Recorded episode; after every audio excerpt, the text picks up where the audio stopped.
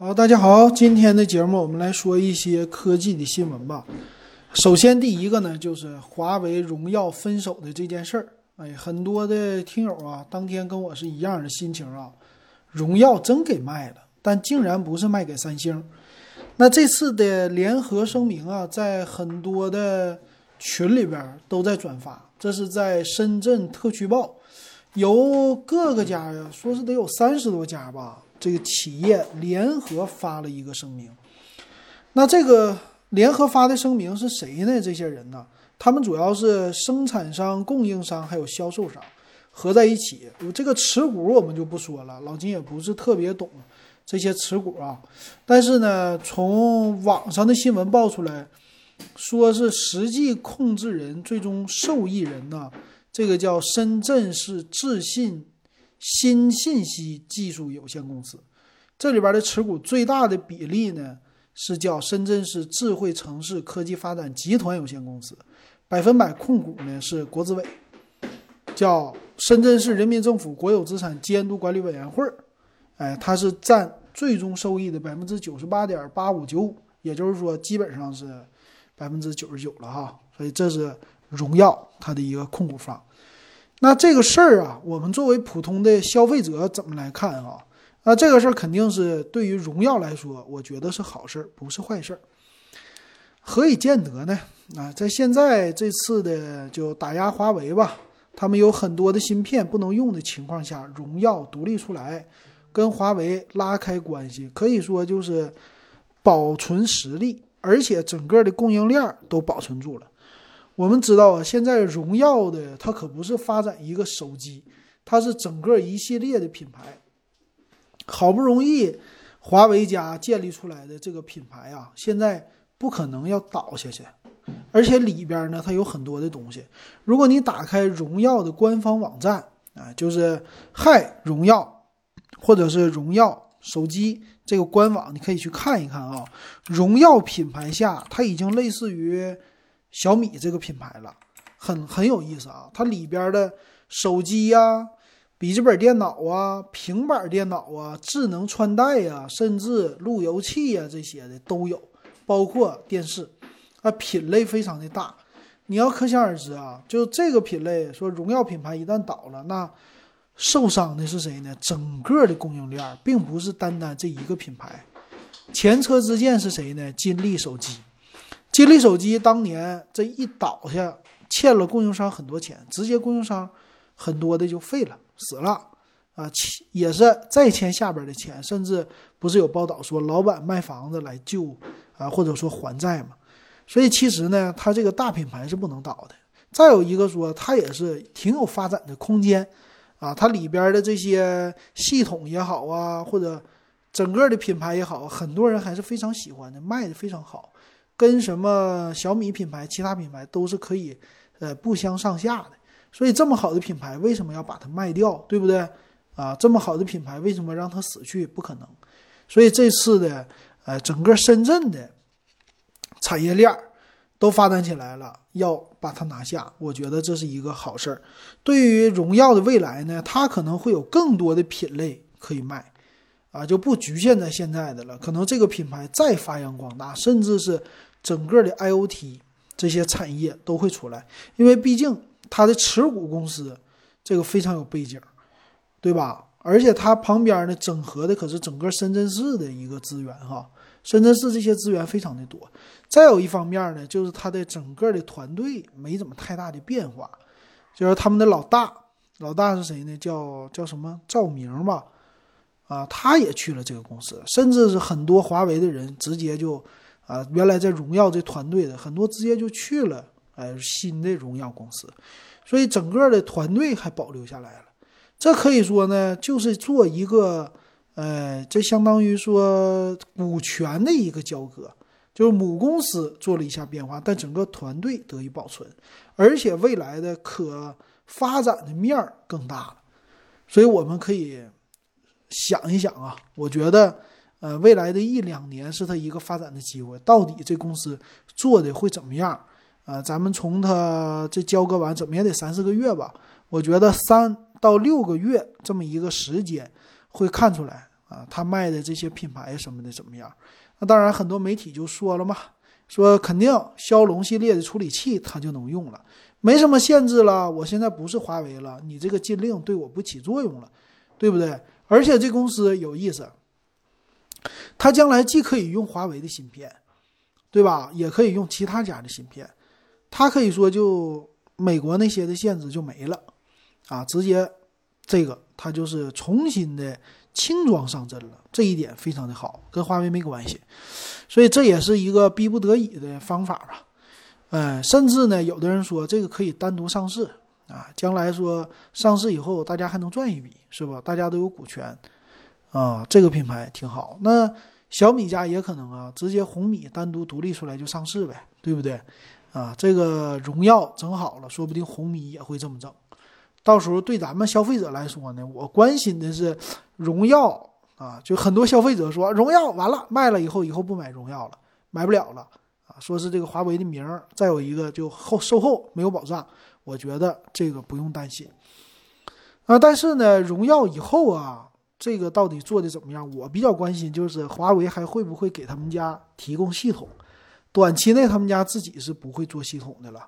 但是未来呢，有可能单独去做一个新的系统，就像 OV 一样，OPPO、vivo 他们两个独立过来啊，但是有一些技术可以共享。那荣耀和华为呢，甚至有一些技术是可以共享的，所以相对来说还是挺好的啊，不用太担心啊，大家不用太担心啊。这是一条新闻啊。再有一个，就昨天我特意看了视频。苹果不是最新出来 M1 处理器的笔记本电脑，还有普通的电脑了吗？这个呢，现在网上已经有人拿到了，他们做了评测了。这视频呢，我看挺有意思，它可以，呃，有很多的 iPhone 和 iPad 的应用啊，直接可以玩儿。啊，比如说你最便宜的吧，最便宜的 Mac mini 是五千两百九十九的售价。那这个售价呢？你可以买一个 iPhone mini 十二，啊，这售价不不便宜，啊，不不贵吧？不能说贵啊，不贵。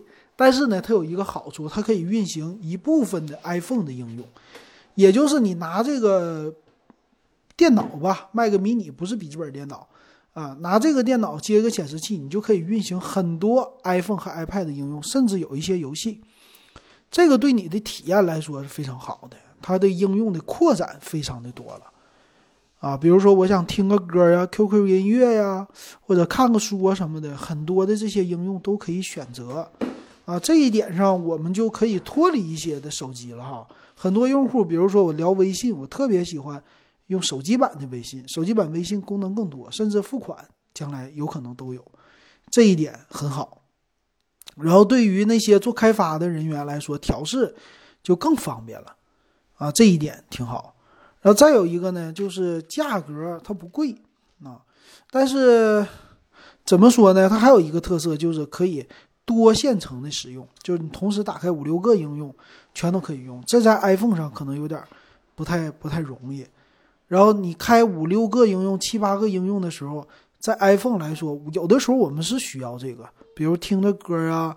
呃，聊着微信呐，又看着片儿，又干啥的，这些同时进行，一下子它的生命力或者扩展性一下就起来了。这个也比 iPad 好用，对不对？很多东西还都可以，非常方便。当然呢，就没有触摸屏，但是也还行，有触摸板。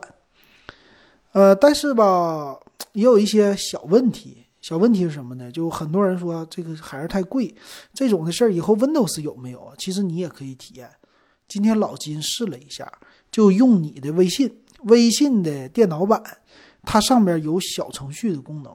我今天看了一下，很多的小程序它都可以用，也可以同时打开，所以你就直接可以体验类似 M1 处理器的苹果系统这样的应用了。你打开小程序呢，你可以同时开五六个、七八个都行。开什么呢？比如看片的有。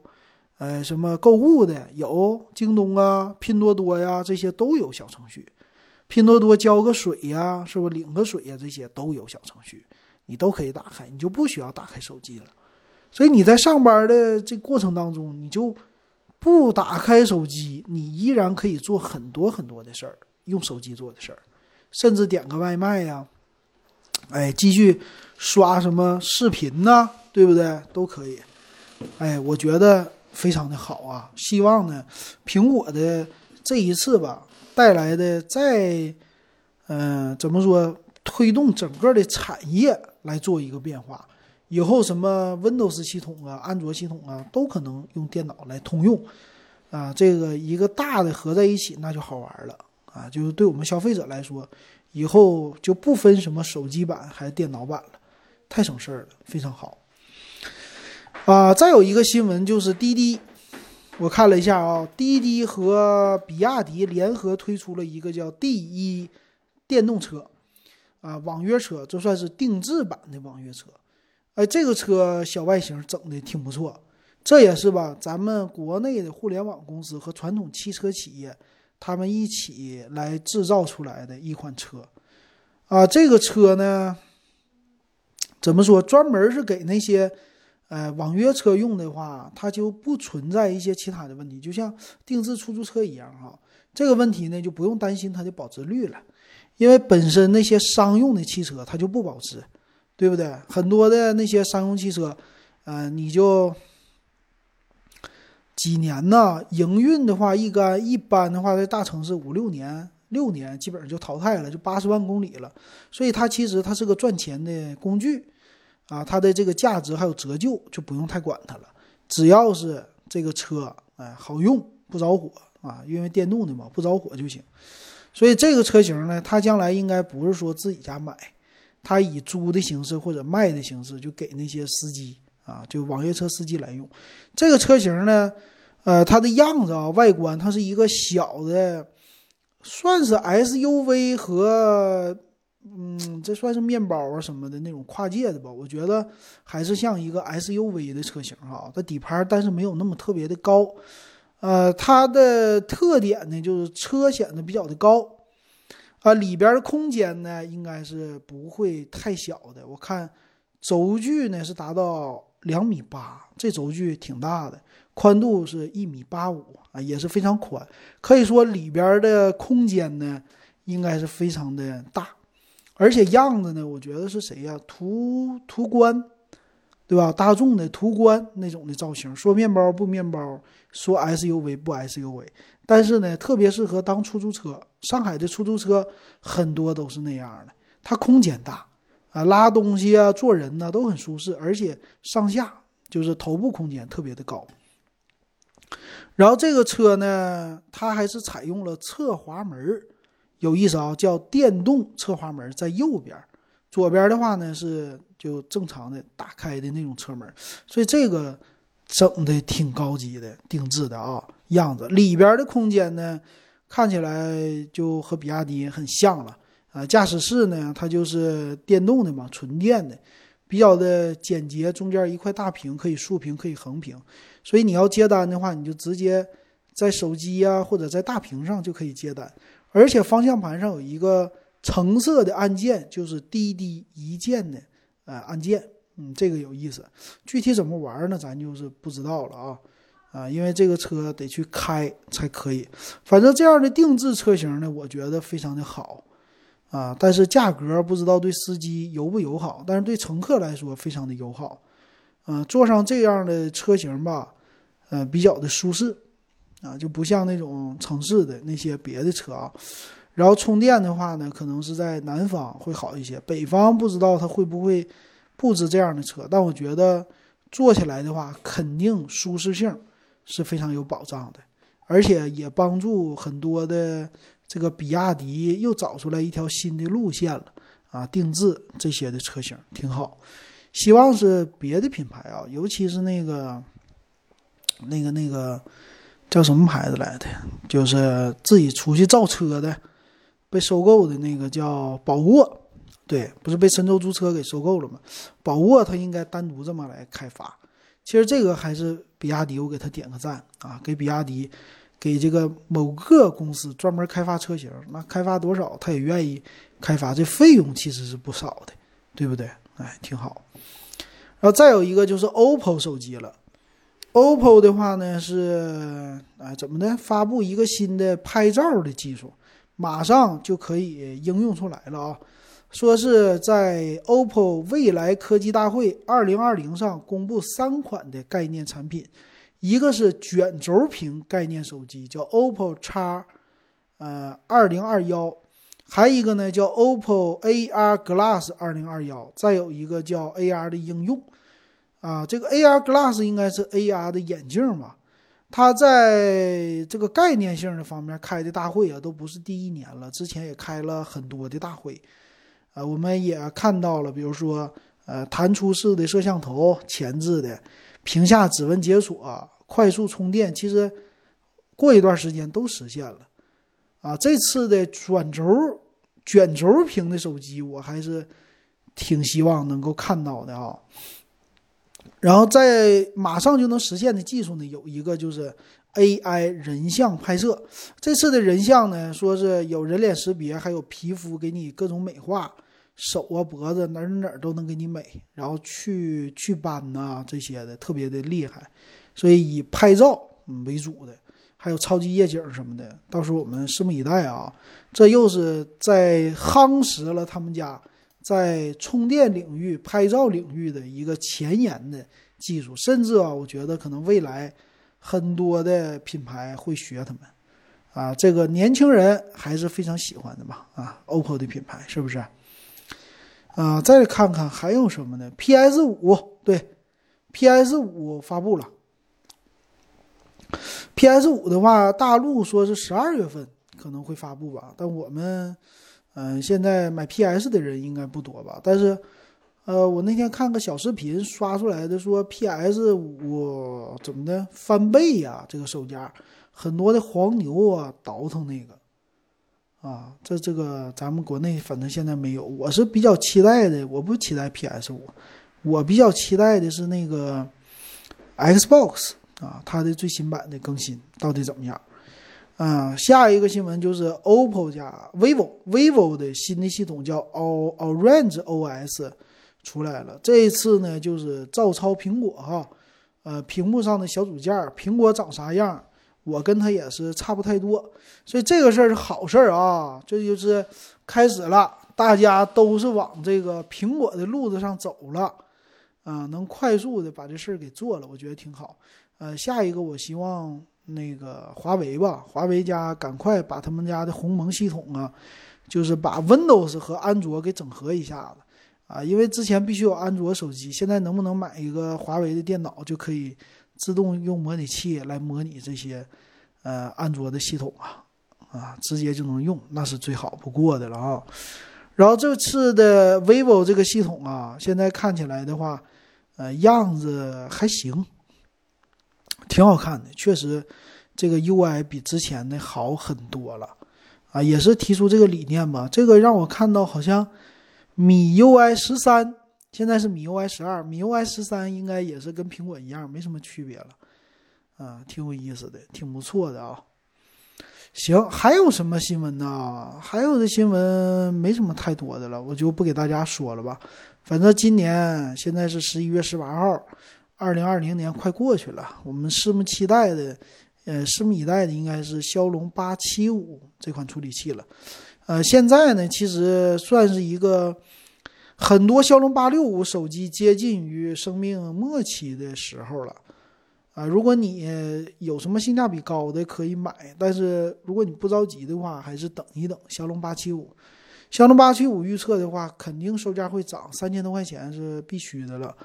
呃，像去年或者今年年初，骁龙八六五刚出来的时候，基本上三千九百九十九起，慢慢在降价，所以可能今年的话会四千多，三九九九最低价，然后过段时间三千五啊，二九九九啊，这么的得降啊，降个半年吧，所以看吧，到时候它肯定还会有一些比较新的技术，嗯，会出现。啊，到时候看看怎么样啊？行，今天的节目就说到这儿吧。这个科技的新闻，等到有时间继续给大家来说一说。感谢各位的支持还有收听。